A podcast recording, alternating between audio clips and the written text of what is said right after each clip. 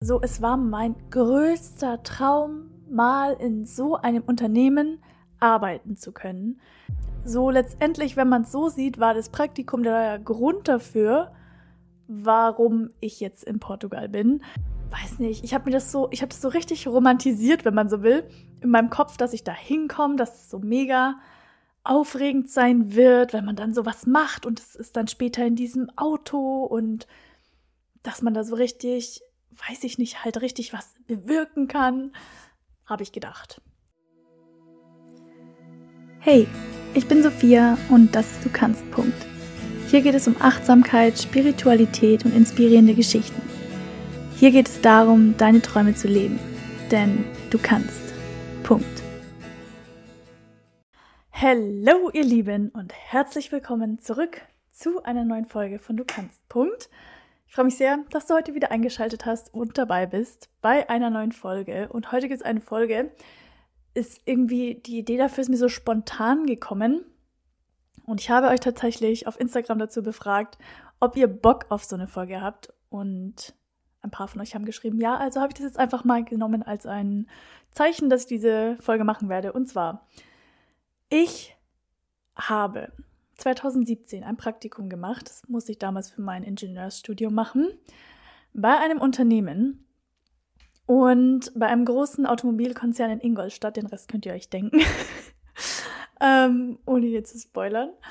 Auf jeden Fall bin ich auf der Zugfahrt, als ich hier zurück nach Portugal gefahren bin, genau an diesem Unternehmen vorbeigefahren, weil man da so vorbeifährt, wenn man von Nürnberg nach München fährt. Oh, also kommt darauf an, welche Strecke man fährt, aber auf der, wo ich gefahren bin, ist man da eben genau vorbeigefahren und zwar, ich konnte auch genau das Gebäude sehen, wo ich damals da Praktikum gemacht habe. Und dieses Praktikum war praktisch so der Start von allem. So letztendlich, wenn man es so sieht, war das Praktikum der Grund dafür, warum ich jetzt in Portugal bin. Und ich habe das schon öfter mal in meinem Podcast erzählt, dass ich eine extrem beschissene Erfahrung da gemacht habe. Aber ich bin nie so richtig ins Detail gegangen und ich werde auch nicht zu krass ins Detail gehen jetzt, aber ich möchte euch einfach ein bisschen auf diesen Weg mitnehmen, warum dieses Praktikum so scheiße war und warum, warum ich durch dieses Praktikum letztendlich hier jetzt gelandet bin in Portugal und was dazwischen alles so ein bisschen passiert ist. Aber das Ding ist halt, dieses Praktikum war letztendlich so, es war mein größter Traum, mal in so einem Unternehmen arbeiten zu können. Für ich dachte halt so, ich habe ja Ingenieurswesen studiert, ich will auf jeden Fall in so einem Unternehmen arbeiten, einfach so ein großes Automobilunternehmen, da gibt es ja ein paar in Deutschland, irgendeins wird mich schon nehmen. Und ich hatte tatsächlich auch für mein Praktikum mich bei allen beworben und auch bei wirklich vielen dann Rückmeldungen bekommen. Ich hatte am Schluss irgendwie so zwei, drei ähm, Stellen zur Auswahl sogar. Ich habe auch wirklich, wirklich viele Bewerbungen geschrieben für ein Praktikum.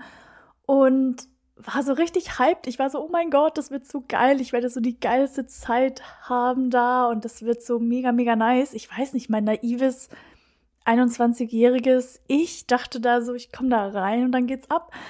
Ähm, weiß nicht, ich habe mir das so, ich habe das so richtig romantisiert, wenn man so will, in meinem Kopf, dass ich da hinkomme, dass es so mega aufregend sein wird, wenn man dann sowas macht und es ist dann später in diesem Auto und dass man da so richtig, weiß ich nicht, halt richtig was bewirken kann, habe ich gedacht.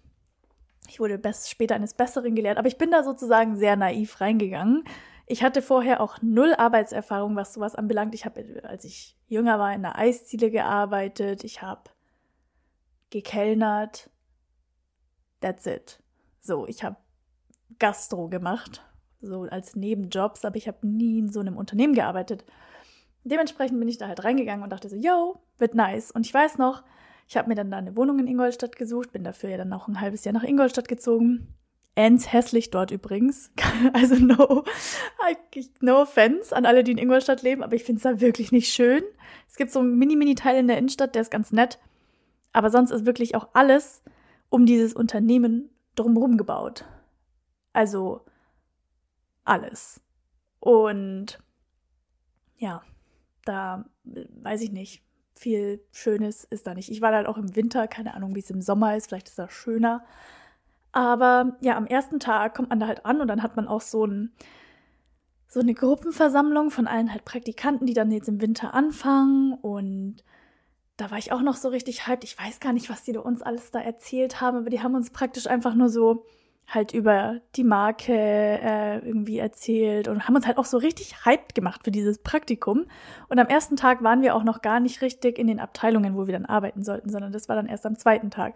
Und am zweiten Tag mussten wir dann halt wirklich, die haben uns da so eine Raumnummer gegeben und da mussten wir dann hin. Und schon allein, Leute, diese, diese Fläche, ich glaube, da arbeiten 50.000 Leute oder so. Und ich bin da mit dem Bus hingefahren die meisten Leute fahren halt auch mit ihren Autos hin, obviously. Aber ich hatte natürlich kein Auto und bin da mit dem Bus hingefahren und dann hält der so an den ganzen Gebäuden und der hat halt 100.000 Stops in dem, wie nennt man das? Ähm, halt auf dieser Fläche, auf dem Betriebsgelände, Betriebsgelände. Und dieses Gebäude, auch ich drin war, das hatte halt so sechs Stockwerke. Es gab überhaupt keine so Nummerierung der Zimmer. Ich war so, wo muss ich hin? Ich war so richtig lost. Und bin da angekommen und du, normalerweise, wenn man da halt Praktikum macht, dann hat man halt jemanden, so einen Betreuer, der einen betreut. Der war halt natürlich instant mal nicht da, als ich da angekommen bin in dieser Abteilung. Und dann saß ich da, dann haben die mich da halt einfach auf meinen Schreibtischstuhl gesetzt und meinten so, ja, hier kannst du jetzt mal warten. Und dann saß ich da halt. Keiner hat mit mir geredet. Das war auch so eine richtig komische Abteilung. Und ich war schon so, hm, okay, keine Ahnung, was ich jetzt machen soll. Dann haben die gesagt, ja, du hol dir jetzt mal einen Laptop. Ich so, ja, wo? Keine Ahnung. Ich so, ja, da und da. Und ich bin dann nur so rumgeirrt. Eigentlich hat mir keiner so richtig geholfen. Ich musste mir dann irgendwie so alles so ein bisschen zusammensuchen. Und dann dachte ich mir nach dem ersten Tag schon so, oh shit, das glaube ich wird nicht geil. Mein Betreuer kam dann irgendwann, hat mich so ein bisschen allen vorgestellt hat nicht wirklich viel mit mir geredet, hat nicht wirklich viel gesagt, was überhaupt ich machen soll. Es war ganz, ganz komisch. Und so wie das angefangen hat, ging dann auch der Rest dieses Praktikums weiter. Ich, die sind immer so zu mir gekommen, so ja, mach mal hier diese PowerPoint hübsch und mach mal das hübsch. Und ich durfte eigentlich nichts Essentielles machen, außer die Schrottarbeit. Und irgendwie auch die Arbeit habe ich, ich habe mir das so ganz, ganz anders vorgestellt. Ich dachte halt, dass du wirklich so coole Arbeit da hast. Ich war auch in einer Abteilung, die war sehr cool. Da ging es viel so um Elektroautos und das war vor sechs Jahren halt auch nicht so krass aus, aus, aufgebaut.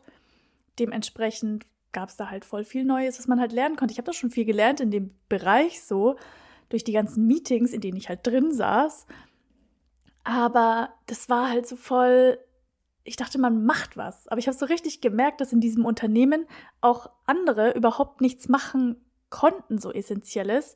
Da waren dann immer so riesige Meetings. Ähm, das war auch wie so eine Managementabteilung, das heißt, es war viel auch so in diesem Managementbereich. Und du hast halt gemerkt, dass irgendwie so auch gar nichts vorangeht, weil die eigentlich alle nur diskutieren. Es geht so nichts gemeinsam, sondern jeder so gegen jeden.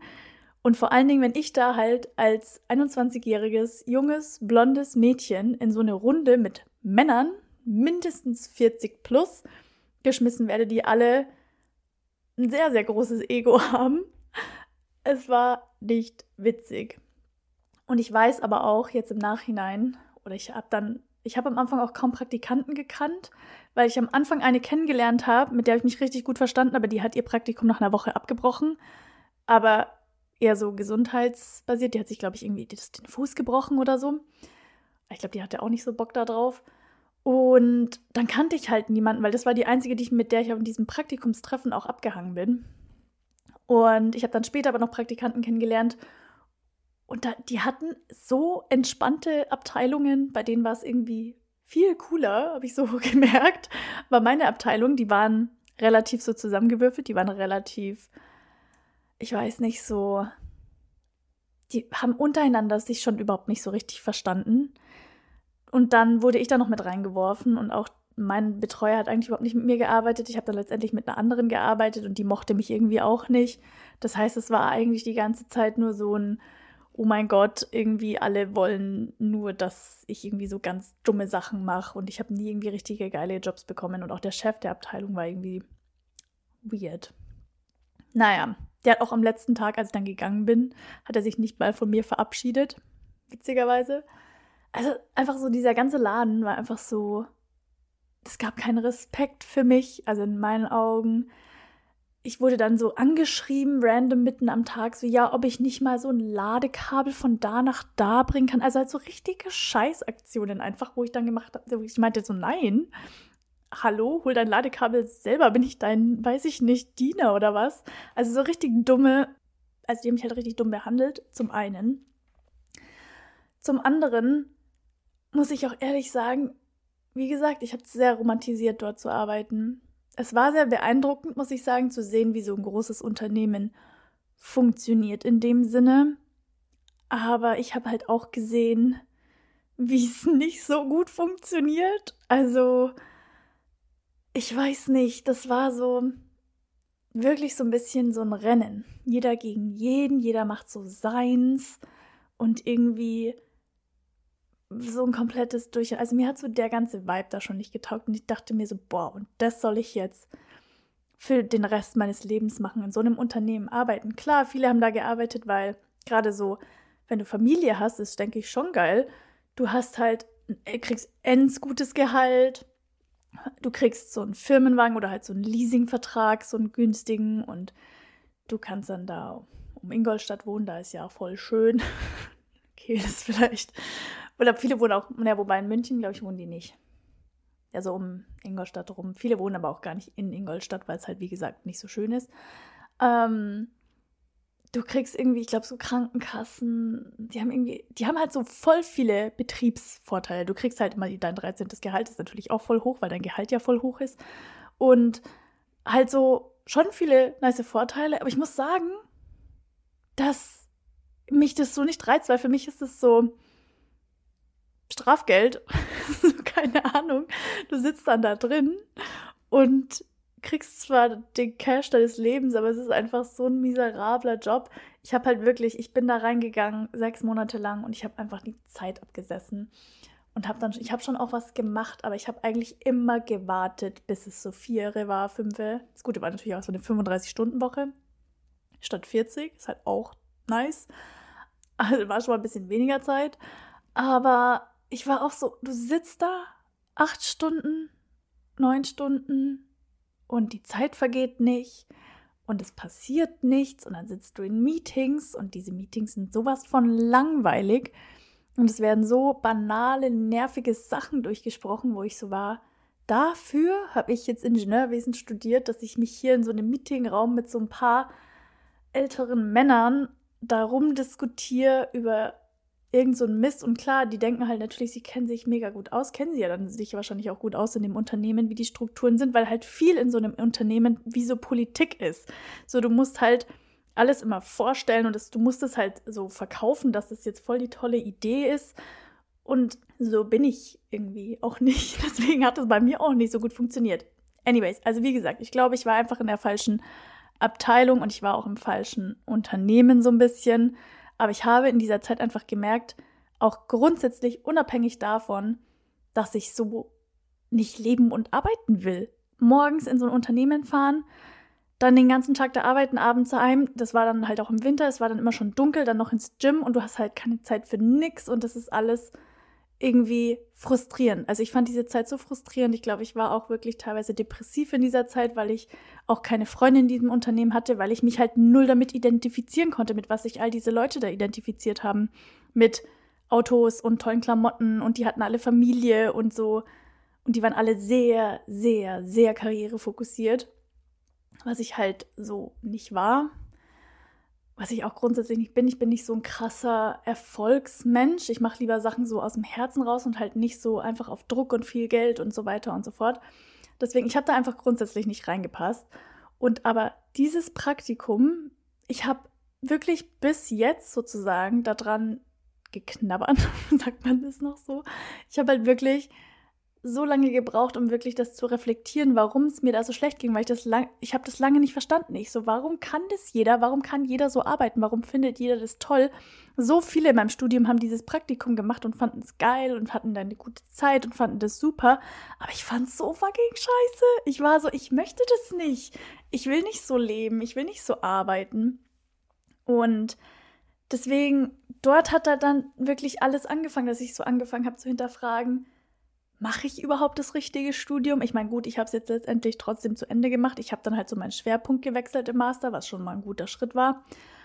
Und will ich so leben? Will ich überhaupt in Deutschland leben? Will ich all diese Sachen machen? Und ich habe ja dann nach diesem Praktikum sozusagen ein Jahr, eineinhalb Jahre später, habe ich diese große Reise gemacht, wo ich in Australien, Neuseeland und so weiter war. Und die war auch so ein krasser ausschlaggebender Punkt, wo ich gesagt habe, okay, ich will, glaube ich, auswandern. Aber schon zu dem Zeitpunkt von diesem Praktikum habe ich angefangen, das alles zu hinterfragen.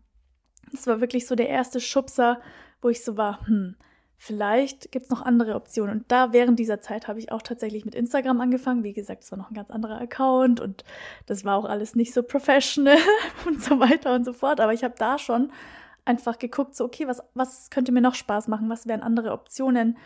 Und habe wirklich mehr auch so außen rum geschaut, weil vorher war ich wirklich so voll fokussiert auf, okay, Engineering.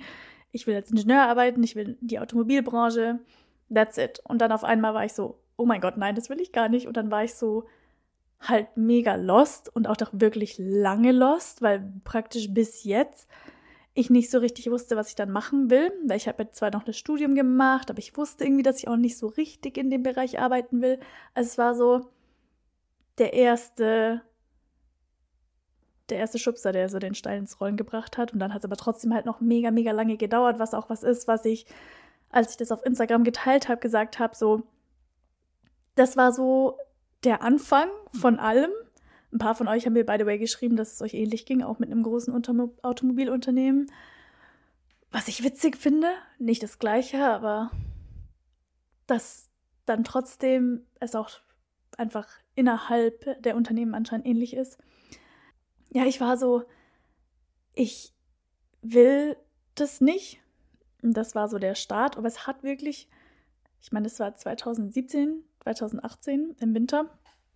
Und es hat bis jetzt gedauert und jetzt ist 2024. Ähm, das mein neues Leben so zu starten. Das heißt, es sind sechs Jahre, die das Ganze gebraucht hat, um sich so zu entfalten. Das heißt, das Ganze braucht halt auch einfach Zeit und das war auch was, wo ich mir sehr viel Druck gemacht habe, weil ich so war, ich will, dass sich das jetzt ändert, ich will jetzt ein anderes Leben, ich will das jetzt sofort.